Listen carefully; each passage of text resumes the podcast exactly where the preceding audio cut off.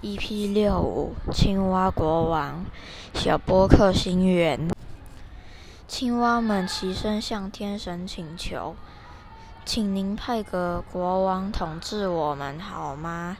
天神答应了，他从天上丢下一块巨大的木头，砰！